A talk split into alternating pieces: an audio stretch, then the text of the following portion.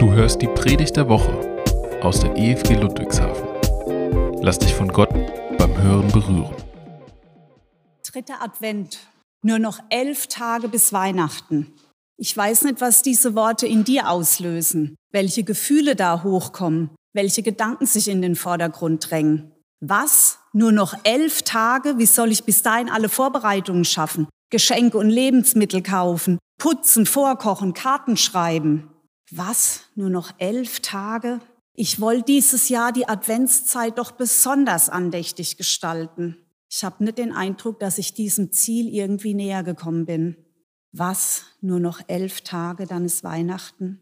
Wie wird es werden dieses Jahr? Allein, einsam, voller sehnsüchtiger, schmerzhafter Erinnerung an andere Zeiten, an bessere Zeiten? Zum Glück nur noch elf Tage, dann hört dieser ganze Rummel endlich auf. Oder denkst du, noch elf Tage, dann feiern wir Weihnachten. Die Geburt Jesu, das größte Geschenk an die Menschheit. Die Liebe in Person kommt auf die Welt. Ich weiß nicht, wo du dich da wiederfindest. Vielleicht gehen deine Gedanken und Gefühle auch in eine ganz andere Richtung. Aber ich glaube, eins kann ich mit Sicherheit sagen. Das bevorstehende Weihnachtsfest lässt uns nicht kalt. Das berührt irgendwas in uns. Die Milena hat es vorhin schon gesagt. Als EFG Ludwigshafen nehmen wir teil an der bundesweiten, landesweiten Kampagne 24 Mal Weihnachten neu erleben. Jeden Tag lesen wir in dem dazugehörigen Buch ein Kapitel, das eine andere Perspektive auf Weihnachten aufzeigt, neuen Gedanken beleuchtet, unterschiedliche Aspekte vertieft. Ein Buch, das uns einlädt, uns neu berühren zu lassen. Weihnachten und die Geschichte dahinter mit neuen, mit veränderten Augen und mit einem veränderten Herzen zu betrachten. Aber auch eine Aufforderung, uns mit unseren Vorbehalten gegen den Glauben und gegen Gott auseinanderzusetzen. Warum können wir nicht glauben? Warum wollen wir vielleicht nicht glauben? Welche Vorstellung haben wir von Gott? Eine liebevolle Einladung, persönlich hineinzutreten in die Adventszeit. Sie nicht einfach geschehen zu lassen, sondern sie aktiv zu gestalten.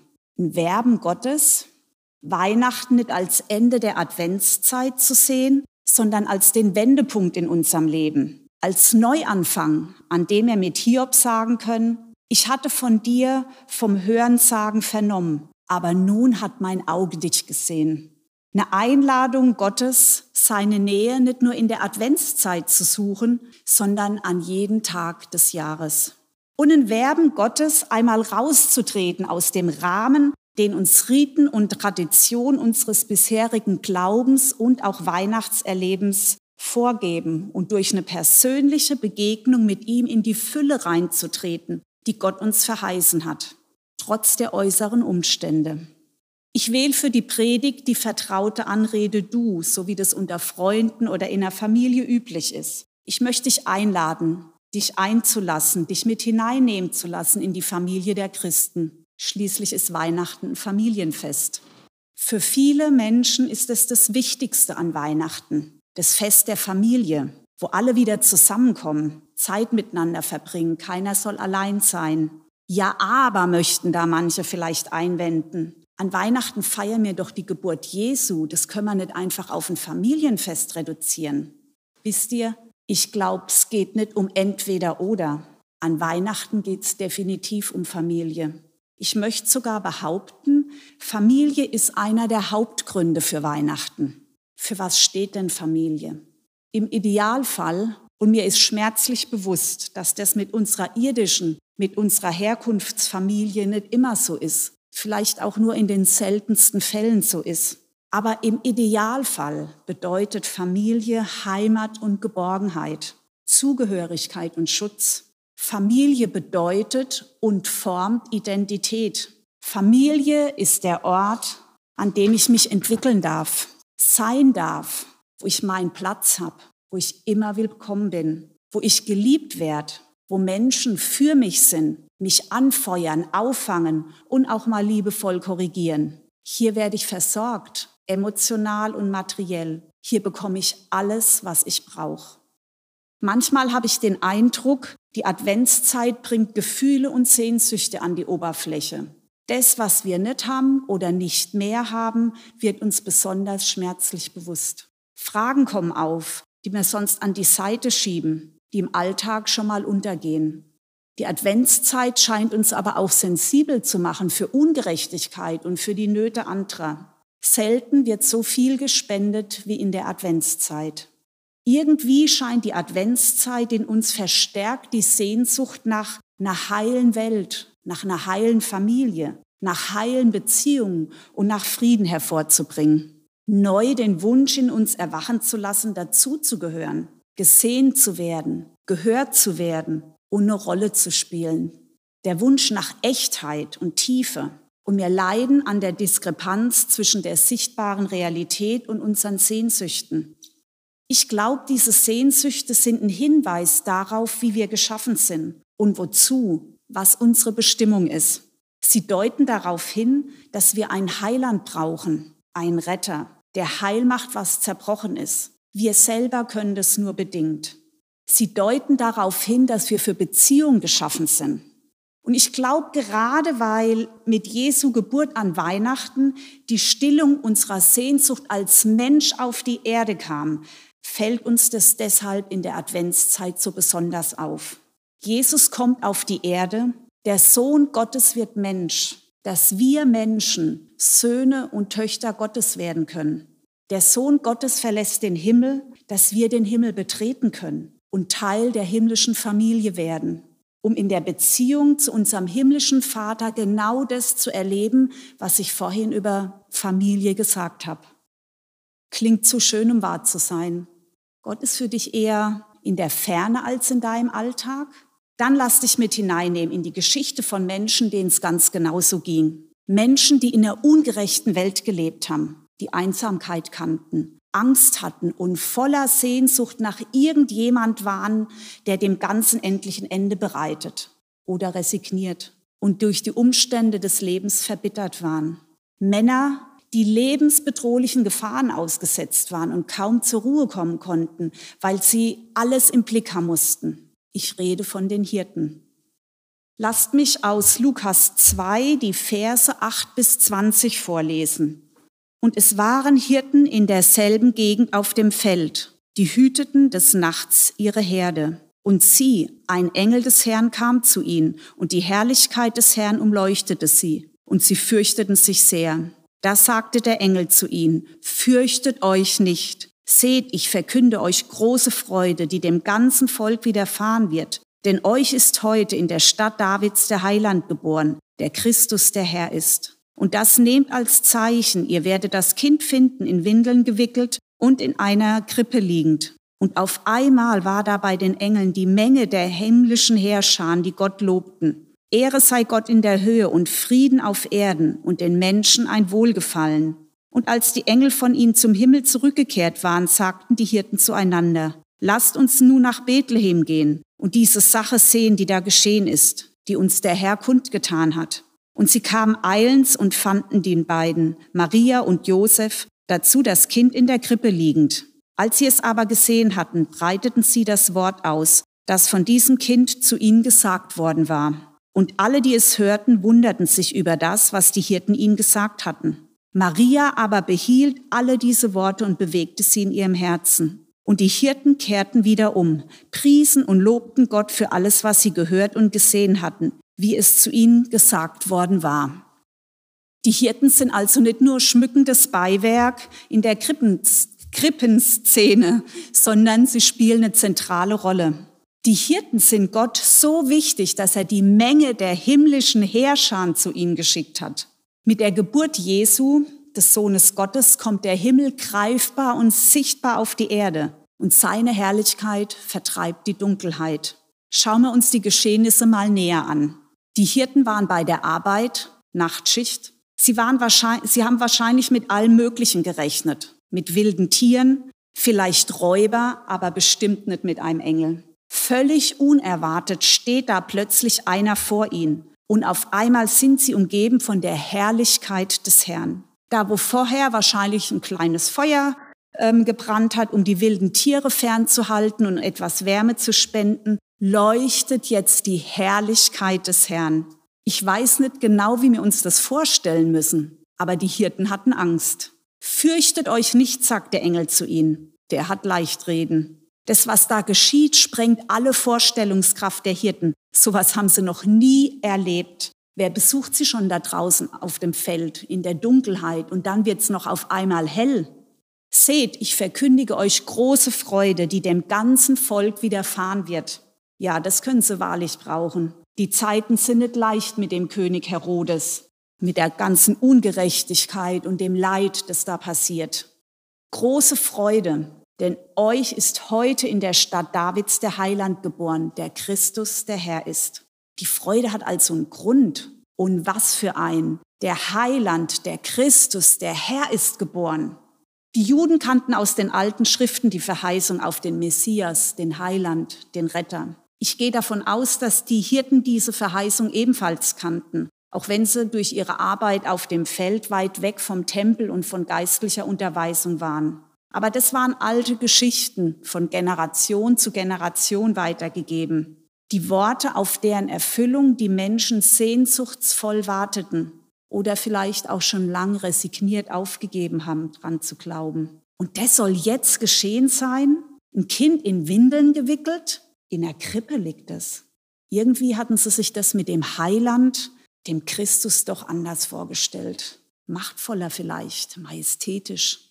Und dann bricht sie herein in ihre Welt, die Himmelsmacht, die Menge der himmlischen Herrscher, die Gott lobten. Ehre sei Gott in der Höhe und Frieden auf Erden und den Menschen ein Wohlgefallen. Also das sprengt meine Vorstellungskraft. Von der Herrlichkeit Gottes umgeben zu sein, das ist ja schon was Tolles, ein tiefgreifendes Ereignis. Aber das hier ist noch mal eine andere Dimension. Ich dachte irgendwie immer, es sei von Himmelschören die Rede. Aber hier ist von Heerscharen die Rede. Das hat was sehr Machtvolles, was Kriegerisches. Da, wo Heere auftreten, geht es um Krieg, da geht es um Kampf.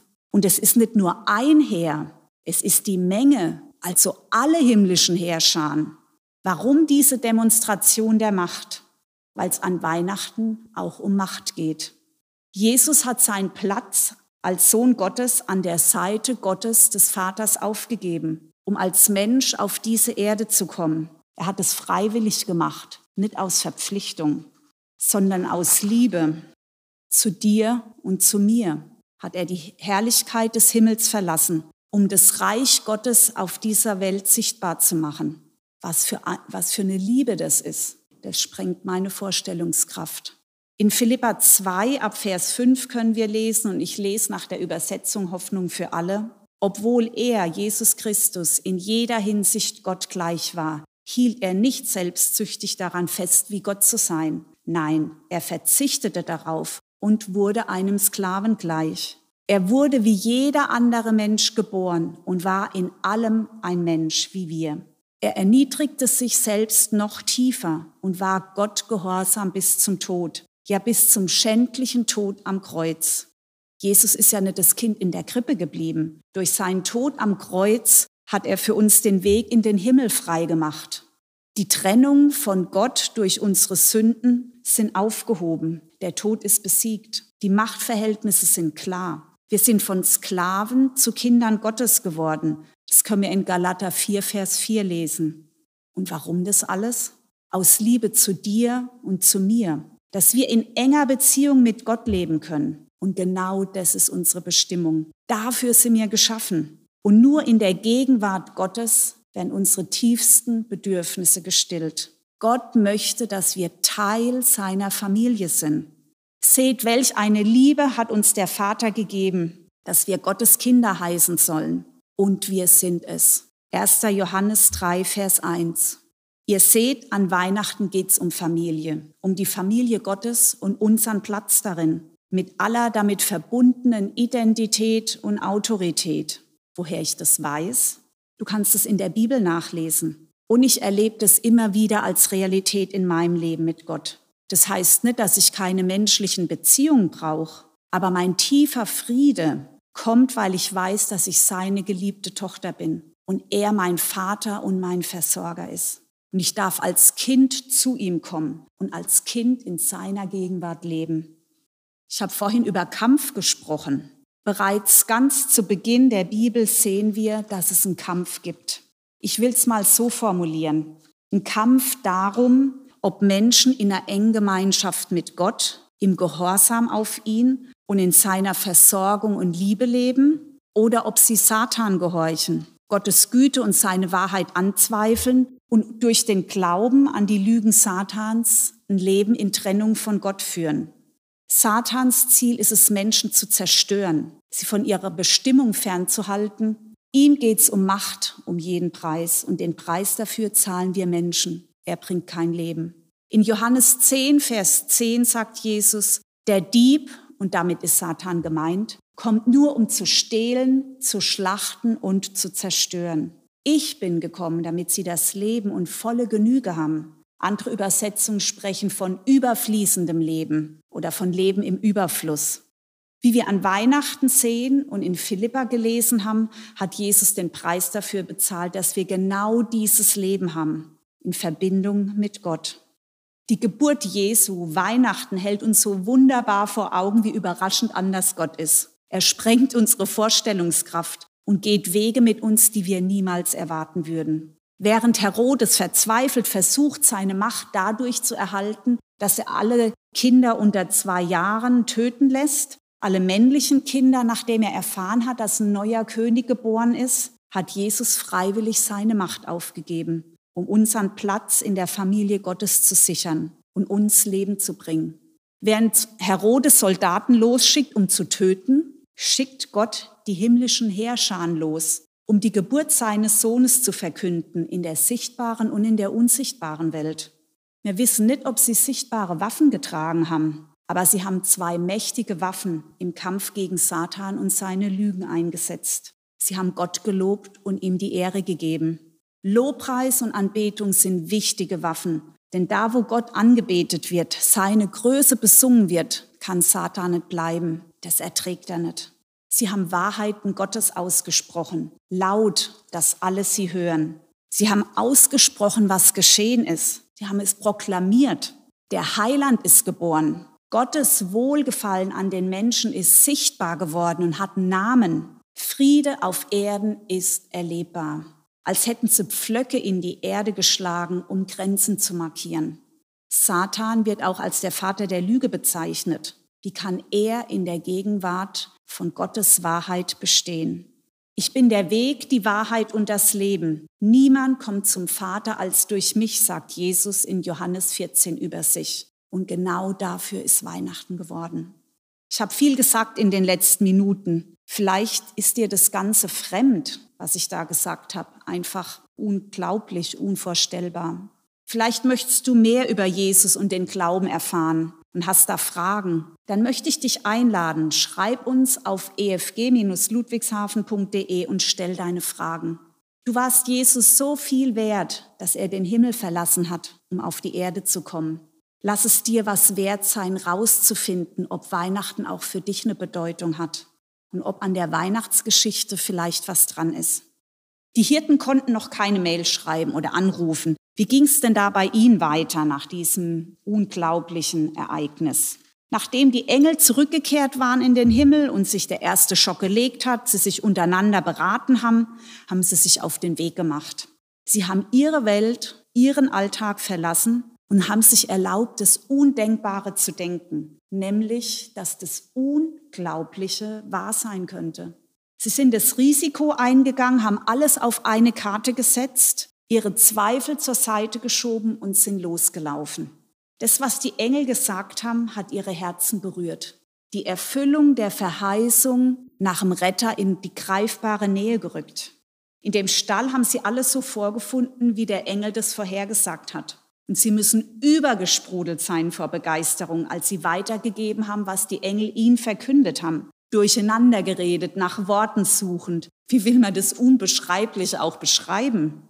Nicht nur Maria und Josef haben sie das erzählt. Sie haben das Wort verbreitet, heißt es in der Bibel. Und wir wissen nicht genau, wie sie das gemacht haben. Aber in den wenigen Sätzen können wir Begeisterung spüren, die Begeisterung, die die Hirten erfasst hat.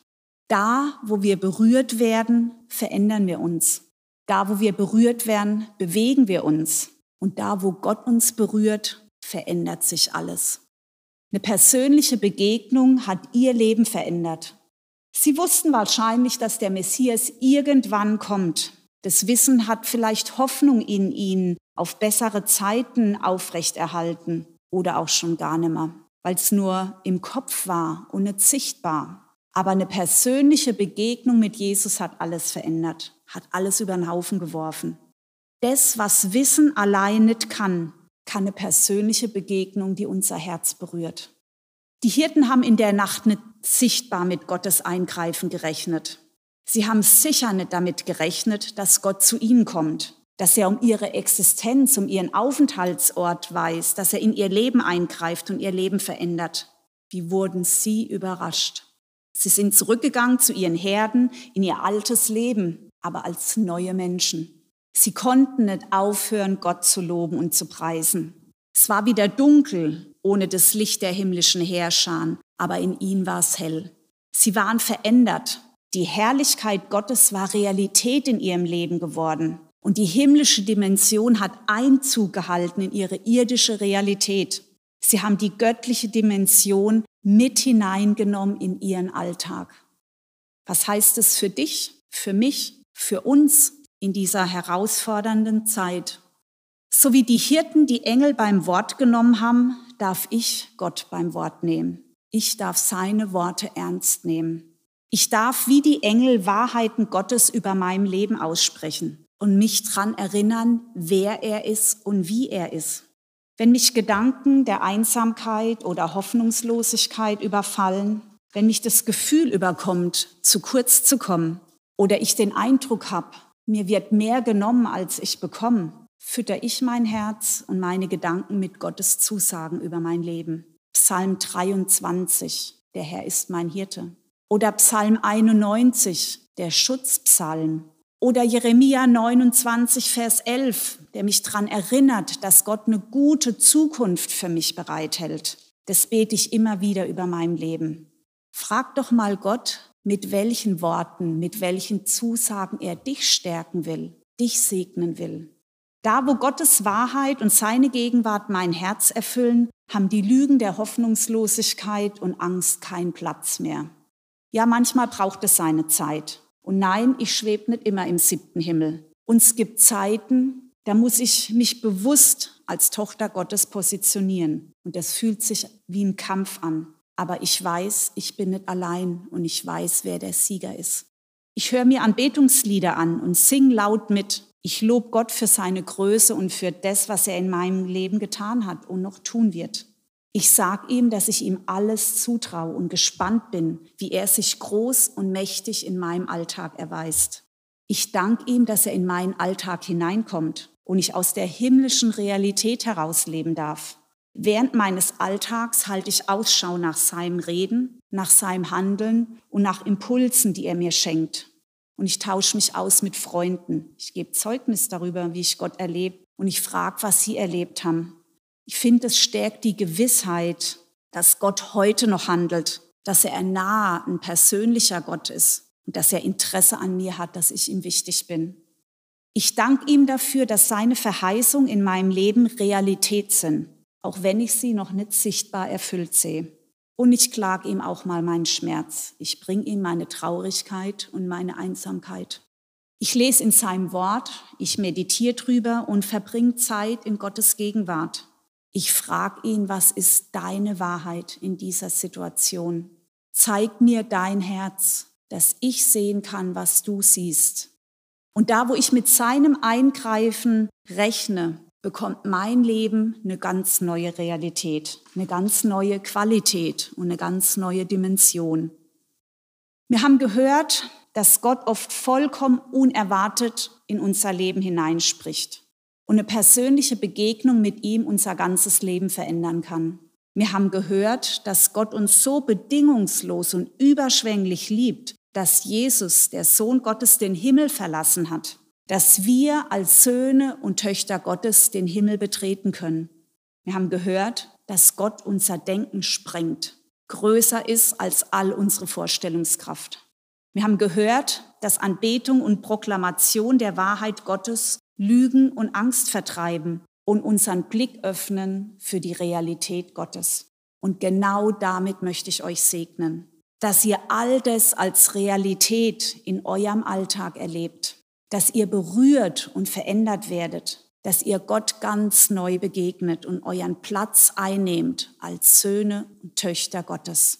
Ich segne euch mit Worten aus dem Psalm 84, die Verse 6 bis 8.